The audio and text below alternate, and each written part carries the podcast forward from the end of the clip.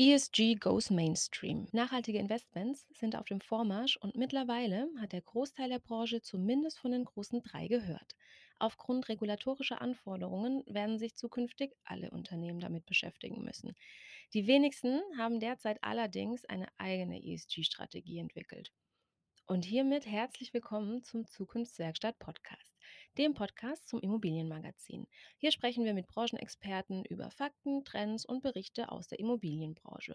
Was wird zukünftig relevant? Wie kann man bevorstehenden Herausforderungen begegnen und Chancen für sich nutzen? In jeder Folge widmen wir uns einem spezifischen Thema und wagen einen Blick in die Glaskugel, wohin die Reise gehen wird. Wer sich bereits heute strategisch zu Umwelt, Soziales und Governance positioniert, profitiert langfristig. Zur Entwicklung einer effektiven ESG-Strategie müssen vorab allerdings relevante Fragen geklärt werden. Welche das sind und Hinweise zur Herangehensweise besprechen wir im Interview mit Thomas Veit. Er ist Leader Real Estate, Real Assets Germany bei PwC und Autor von ESG in der Immobilienwirtschaft. Das Team um Thomas Veit beschäftigt sich mit der Industrie sowie Infrastruktur in Deutschland und ist somit integraler Bestandteil eines aktiven internationalen Netzwerks. Herzlich willkommen, Herr Veit. Erstmal herzlich willkommen, Frau Birkmeier, in unserem schönen Tower. Wir haben ja einen Platz gewählt mit ein bisschen Ausblick im Hintergrund, das ist ganz gut. Mein Name ist Thomas Veit, ich bin Partner ähm, bei PwC in Deutschland, ähm, bin für die Industrie Real Assets ähm, verantwortlich das heißt, also wir beschäftigen uns äh, rund um die Industrie Real Estate und Infrastruktur. Mhm. In Deutschland sind natürlich integraler Bestandteil ähm, eines aktiven internationalen Netzwerks. Wir haben 500 Mitarbeiter in dem, in dem Bereich in, in Deutschland. Ich selbst habe einen Bankenhintergrund, war äh, lange Jahre bei, der, bei einer Bank in Frankfurt, bin jetzt aber auch viele Jahre in, in, bei PwC ähm, im Deals-Bereich tätig mhm. und habe eben jetzt vor anderthalb Jahren die Industrieverantwortung hier ganzheitlich übernommen und ESG ist ein Thema, was im Grunde, wir haben relativ früh damit gestartet, uns äh, das Thema auch aufzugreifen, weil ich jetzt auch persönlich finde, es ist ein sehr wichtiges Thema. Habe drei Kinder, die fragen mich natürlich auch, ähm, wo es so hingeht und haben da sehr früh ähm, interdisziplinäres Team aufgebaut von etwa 20, 25 Mitarbeitern, die sich ausschließlich um das Thema ESG in der Immobilienwirtschaft kümmern bestehend aus ähm, äh, Rechtsanwälten, Strategieberatern, klassischen Consultants, Prozessconsultants, IT-Experten, um die Themen ganzheitlich eben ähm, zu greifen und sehen, dass jetzt auch seit über einem Jahr in der Beratungspraxis das Geschäft extrem zunimmt. Die Nachfrage ähm, oder der, der Beratungsbedarf, der Informationsbedarf ist in der Industrie angekommen und wir sind mitten am Start einer großen Transformation. Also es wird sich mit dem Thema auseinandergesetzt, die Relevanz absolut, ist absolut, angekommen. Absolut. Mhm. Und jetzt mhm. gerade,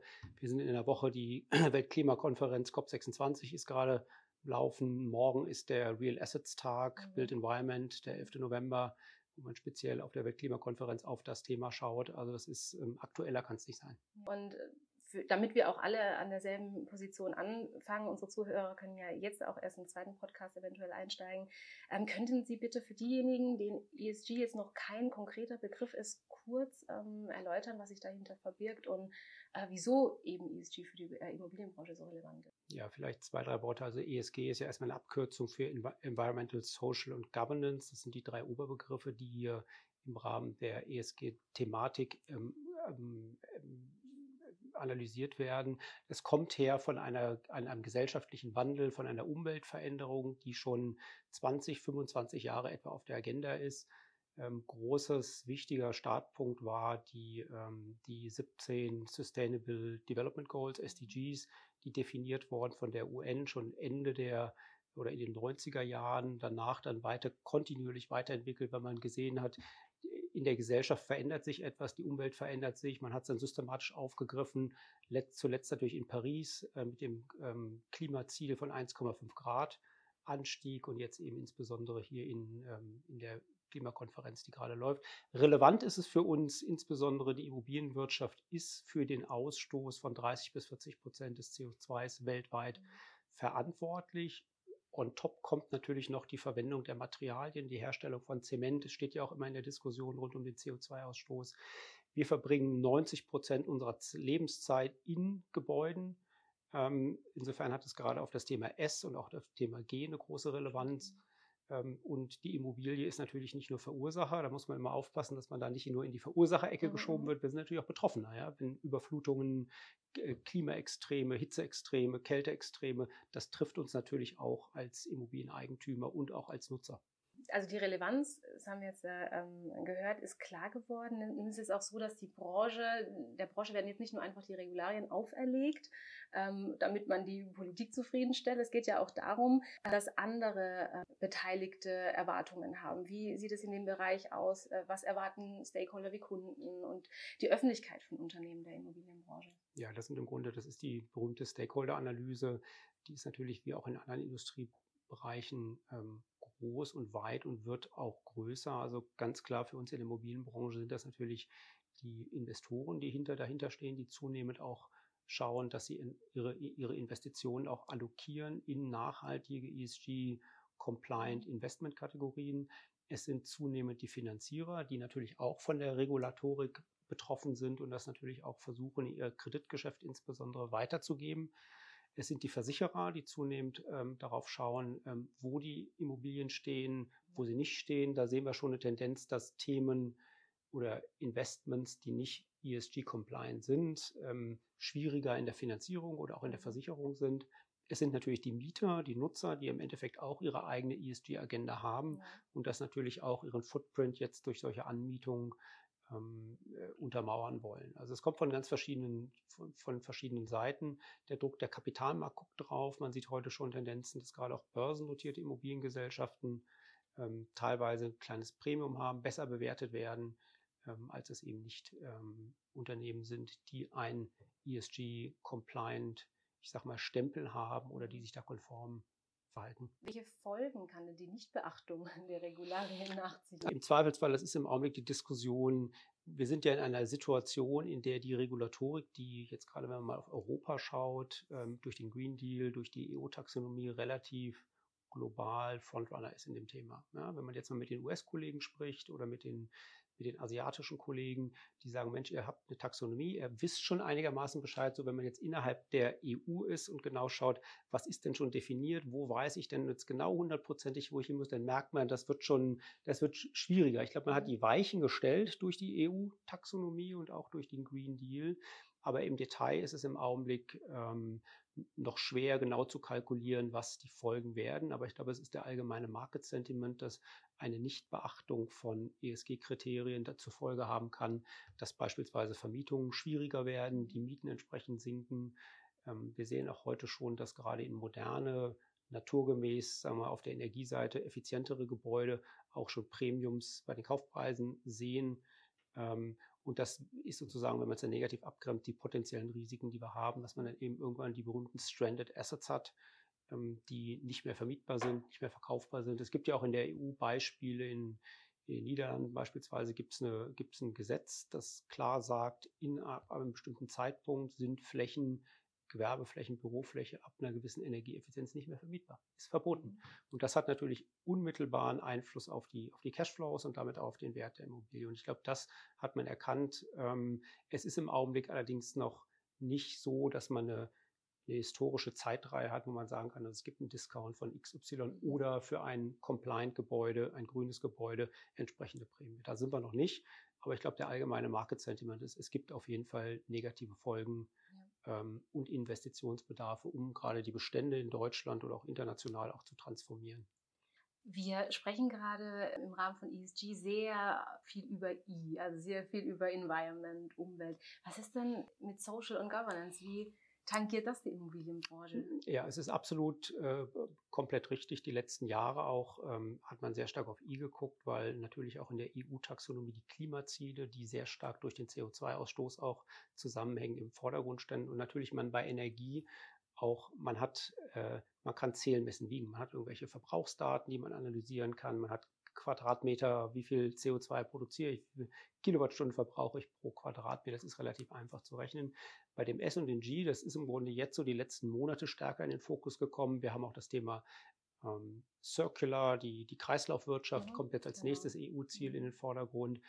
Ähm, wir haben äh, ja auf Social Sites natürlich allen, wir müssen als Produzent dieser, dieser ähm, Immobilien schauen, dass die Lieferketten im Bau, in der Bewirtschaftung entsprechend eingehalten, Menschenrechte eingehalten werden, dass die Materialien auch aus, aus Ländern kommen, die entsprechend compliant diese Auflagen der Lieferketten, es gibt ja das Lieferkettengesetz in Deutschland, was da relativ klare Vorgaben macht, zu schauen, dass das eben auch auf Social einzahlt in der Produktion der Gebäude und im Betrieb natürlich müssen wir uns immer da im Klaren sein, wir schaffen einen Raum, ähm, der auch Aufenthaltsräume für Menschen hat. Ja, da geht es um, um Kinderbetreuung, da geht es um, um gesunde Materialien, da geht es um Wellbeing innerhalb des Gebäudes, sei es nun in, in, den Wohnungen oder in den Bürogebäuden. Das sind alles Themen, die auf das S einzahlen. Ja. Und die Governance natürlich ähm, äh, zielt eher darauf, dass der Rahmen auch gesetzt wird, diese Immobilien entsprechend zu managen, dass die Menschen, die dort dafür verantwortlich sind, auch auf der Immobilienseite auch sich so verhalten und eben eine Governance gesetzt wird, dass man sich entsprechend dieses ESG-Rahmens auch verhält. Und wenn wir jetzt einen Schritt weitergehen, ähm, wie lassen sich denn Immobilien und Gebäude unter den Aspekten Risiko, Transparenz und ähm, License to Operate bewerten?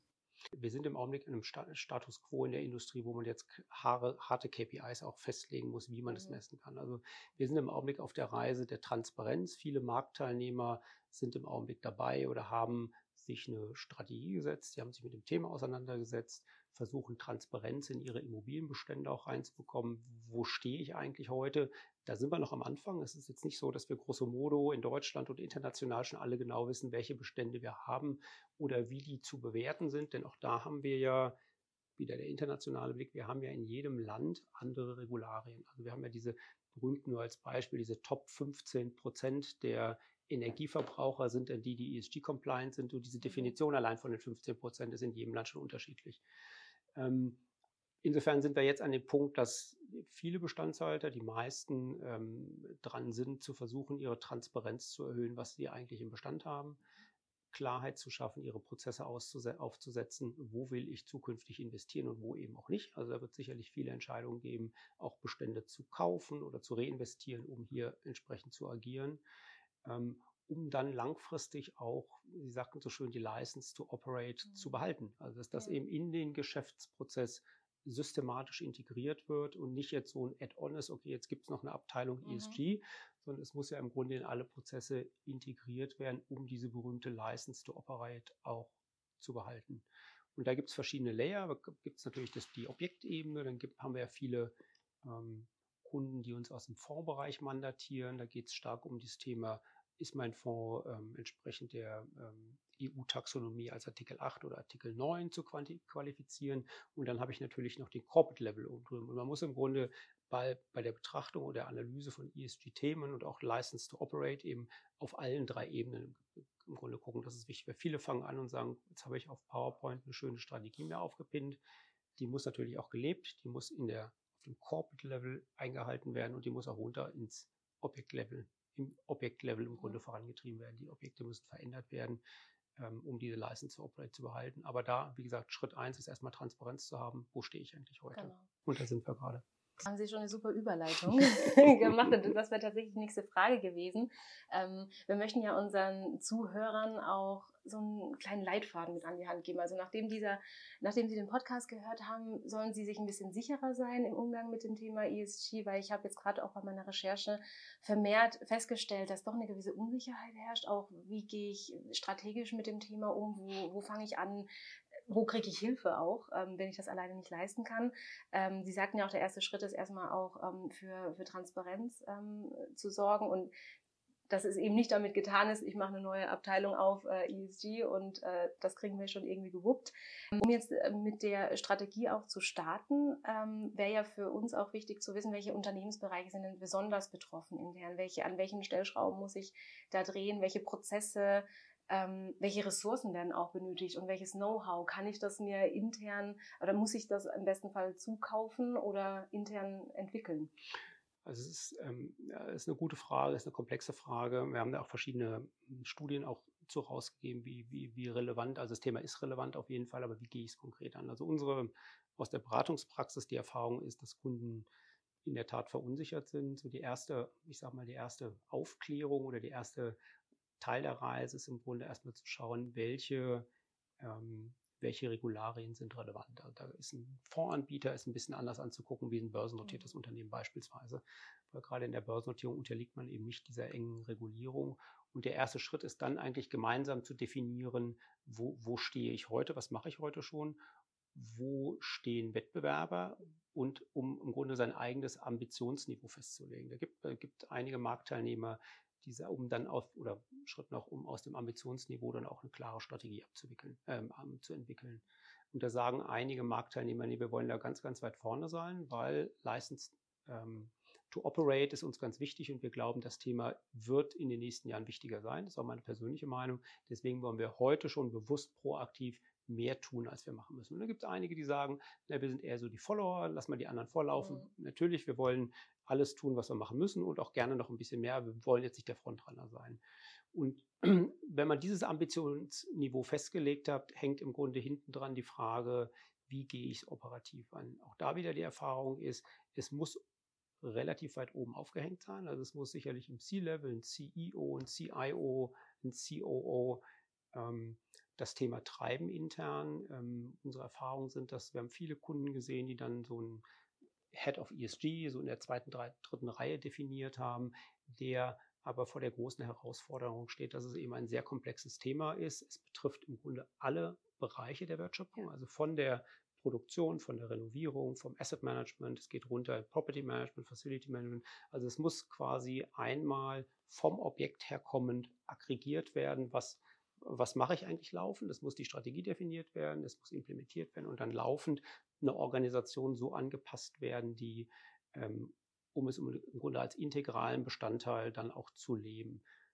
Eine, so eine separate Abteilung ESG, das ist, kann man kurzfristig mal machen als Projekt, aber es muss der klare Wille sein, die sind die alle Bereiche im Grunde, es betrifft nun mal alle Bereiche, es betrifft auch Finance, Steuern, weil. ESG ist halt ein sehr umfassendes Thema. Ähm, es hier zu integrieren und dann zu leben. So, und da ist halt die Erfahrung, es muss halt aus der Geschäftsführung oder aus dem Vorstand gesteuert werden.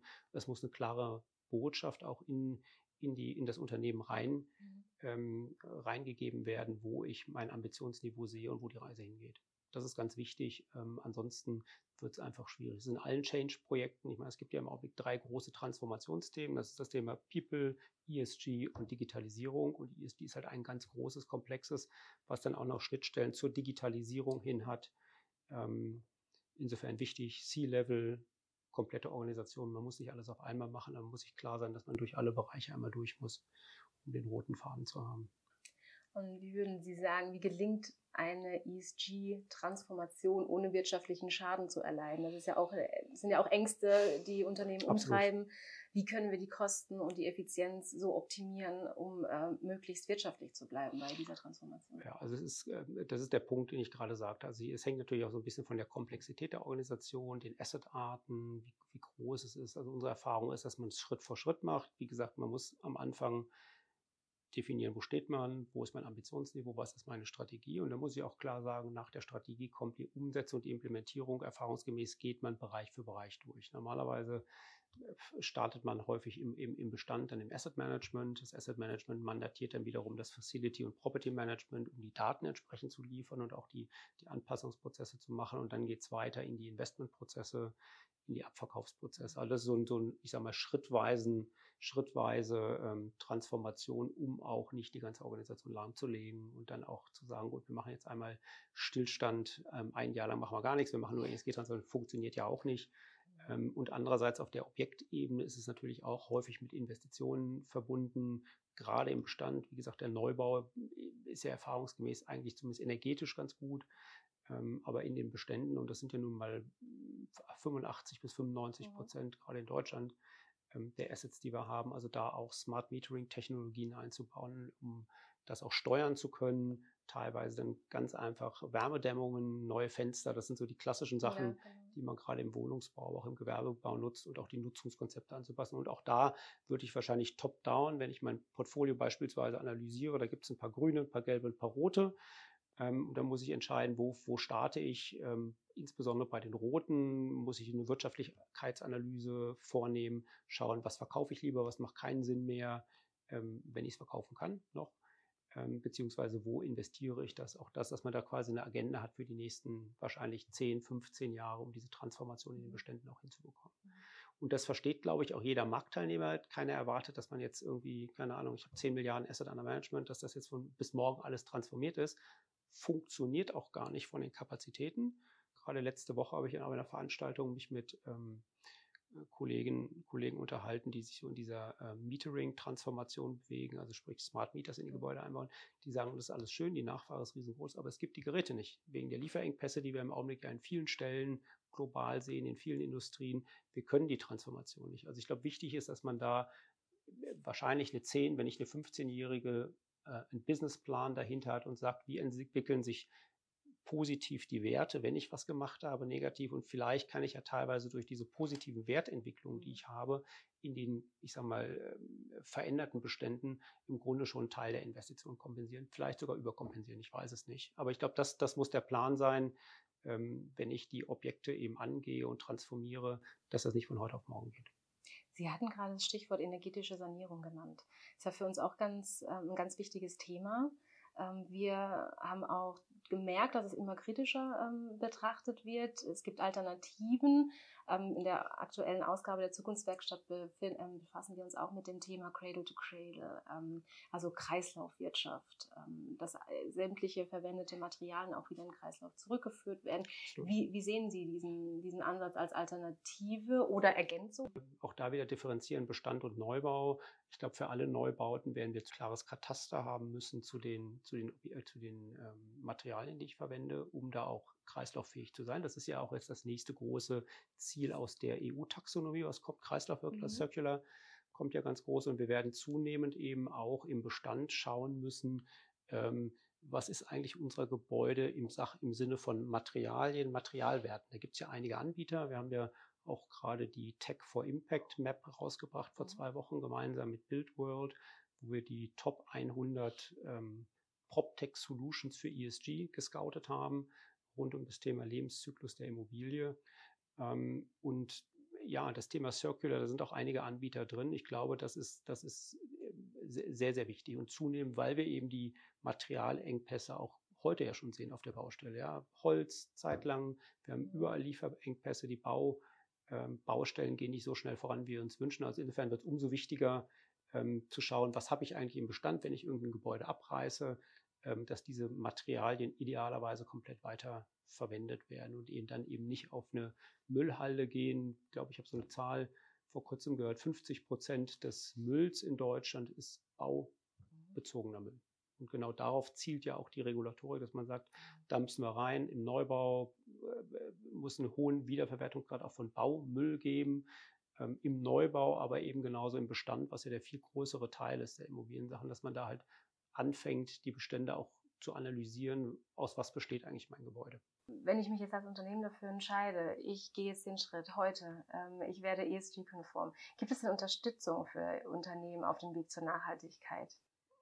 Ja, also wie gesagt, wir haben das, das aufgrund der Komplexität ein Thema ist, was, wo viele Unternehmen sagen, ja, wir brauchen natürlich eine Kernkompetenz für die Transformation, aber aufgrund der Komplexität geht das häufig, ein, häufig in Kooperation mit Beratungshäusern natürlich sehr mhm. gerne, was wir ja auch interdisziplinär machen in allen Bereichen.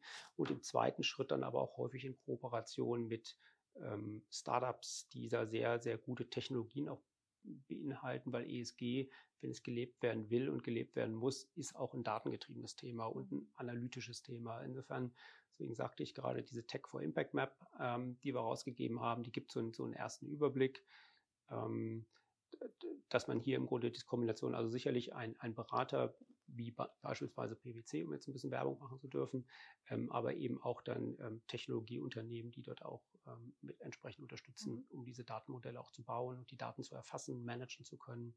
Weil es bringt ja auch nicht jetzt mal ad hoc alles Transparenz zu schaffen und dann ähm, macht man mit den Daten nichts mehr. Wie läuft bei Ihnen der Prozess ab? Ähm, wie begleitet PwC Unternehmen? Am Anfang ist es erstmal ein bisschen das abgeklopft, wo steht der Kunde. Es gibt ja ganz unterschiedliche, sagen wir mal, Beschaffungs- oder Beschäftigungsgrade mit. Der eine ist ja noch relativ am Anfang, der andere ist schon relativ weit. Ähm, und je nachdem skalieren wir, üblicherweise machen wir halt erstmal ein Erstgespräch so zum Status Quo, wo will man hin? Und dann merkt man auch relativ schnell schon so, Ähm, es sind häufig dann auch die, die Shareholder oder die Stakeholder am Tisch, das C-Level.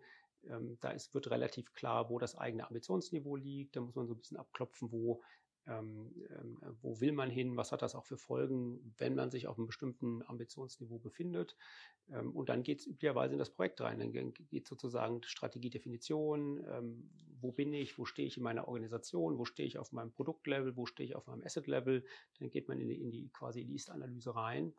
Ähm, definiert dann gemeinsam mit den, mit den Stakeholdern das, das, wie gesagt, die Strategie und das Ambitionsniveau, wo man hin will und bricht es dann im Grunde in kleine Bausteine für die Implementierung runter. Das ist so die, der klassische Beratungsansatz.